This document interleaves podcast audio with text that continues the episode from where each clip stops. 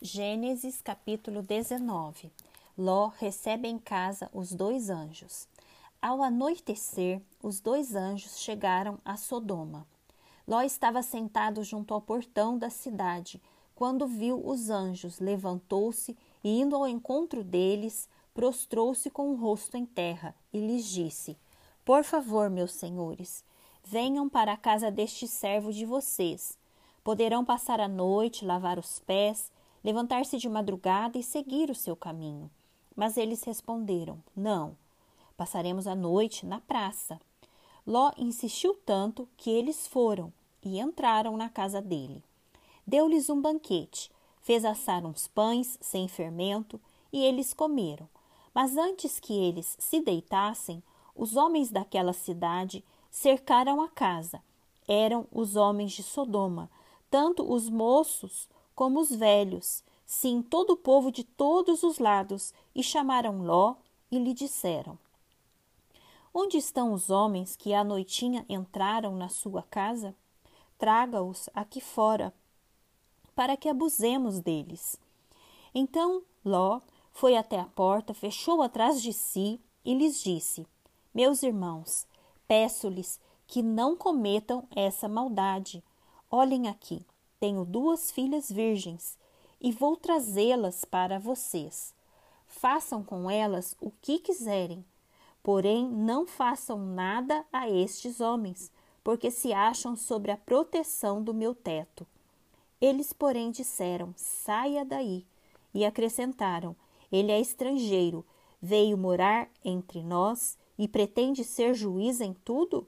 Vamos fazer com você pior do que com eles e atiraram-se contra o homem, contra Ló, e se aproximaram para arrombar a porta. Porém, os homens, estendendo a mão, puxaram Ló para dentro e fecharam a porta, e feriram de cegueira os que estavam do lado de fora, desde o menor até o maior, de modo que se cansaram à procura da porta. Então os homens disseram a Ló: Você tem aqui mais alguém dos seus? Genro, filhos, filhas, todos quanto você tem na cidade, faça-os sair daqui, pois vamos destruir este lugar, porque o seu clamor tem aumentado, chegando até a presença do Senhor, e o Senhor nos enviou a destruí-lo. Então Ló saiu e foi falar com os seus genros, os que estavam para casar com as suas filhas. Ele disse: Levantem-se e saiam deste lugar, porque o Senhor vai destruir a cidade. Mas eles pensaram que Ló estava brincando. Ao amanhecer, os anjos apressaram Ló, dizendo: Levante-se, pegue a sua mulher e as suas duas filhas, que aqui se encontram, e saia daqui, para que você não morra quando a cidade for castigada. Como, porém, ele se demorasse, aqueles homens o pegaram pela mão, a ele, a sua esposa e as duas filhas, sendo-lhe o Senhor misericordioso, e o tiraram e o puseram fora da cidade. Havendo-os levado para fora, um deles disse: Corra para sair daqui com vida, não olhe para trás nem pare em toda a campina. Fuja para o monte, para que você não morra. Mas Ló disse a eles: Assim não, meu senhor. Eis que o teu servo encontrou favor diante dos teus olhos, e engrandecestes a tua misericórdia para comigo, salvando-me a vida. Mas não posso fugir para o monte, pois receio que a destruição vá me alcançar e eu morra. Eis aqui perto uma cidadezinha para a qual eu posso fugir. Ela é bem pequena, permita que eu fuja para lá. Ela é bem pequena, não é verdade? E nela poderei salvar a minha vida. O anjo respondeu: Quanto a isso, estou de acordo, para não destruir a cidade de que você acaba de falar. Vá depressa e refugie-se nela, pois nada posso fazer enquanto você não tiver chegado lá. Por isso, a cidade recebeu o nome de Zoar, a destruição de Sodoma e Gomorra.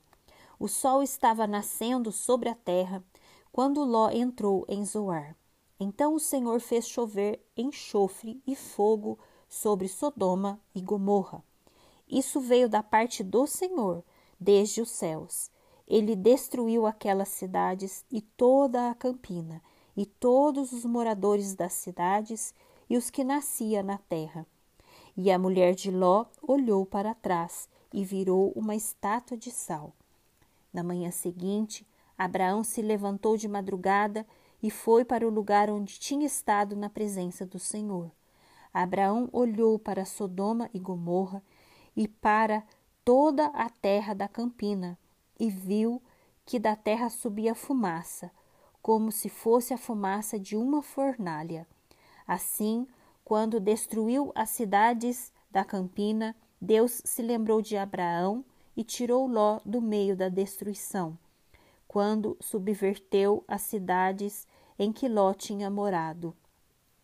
As origens dos Moabitas e dos Amonitas.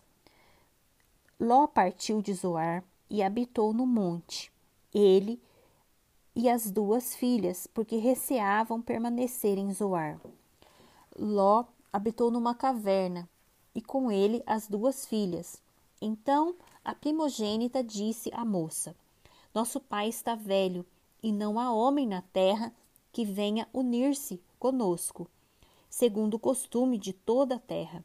Venha, vamos embebedá-lo com vinho, deitemo-nos com ele e conservemos a descendência de nosso pai.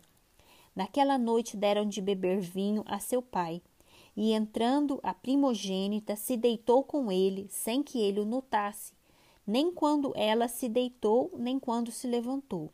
No dia seguinte, a primogênita disse à mais nova: Ontem à noite deitei-me com meu pai. Vamos embebedá-lo também esta noite. Entre e deite-se com ele, para que preservemos a descendência de nosso pai. De novo, naquela noite, deram de beber vinho a seu pai. E entrando a mais nova, se deitou com ele, sem que ele o notasse, nem quando ela se deitou, nem quando se levantou. E assim as duas filhas de Ló ficaram grávidas do próprio pai. A primogênita deu à luz a um filho e lhe deu o nome de Moabe. Este é o pai da, dos Moabitas, até o dia de hoje. A mais nova também deu à luz a um filho e lhe deu o nome de Ben-Ami. Este é o pai dos Amonitas, até o dia de hoje.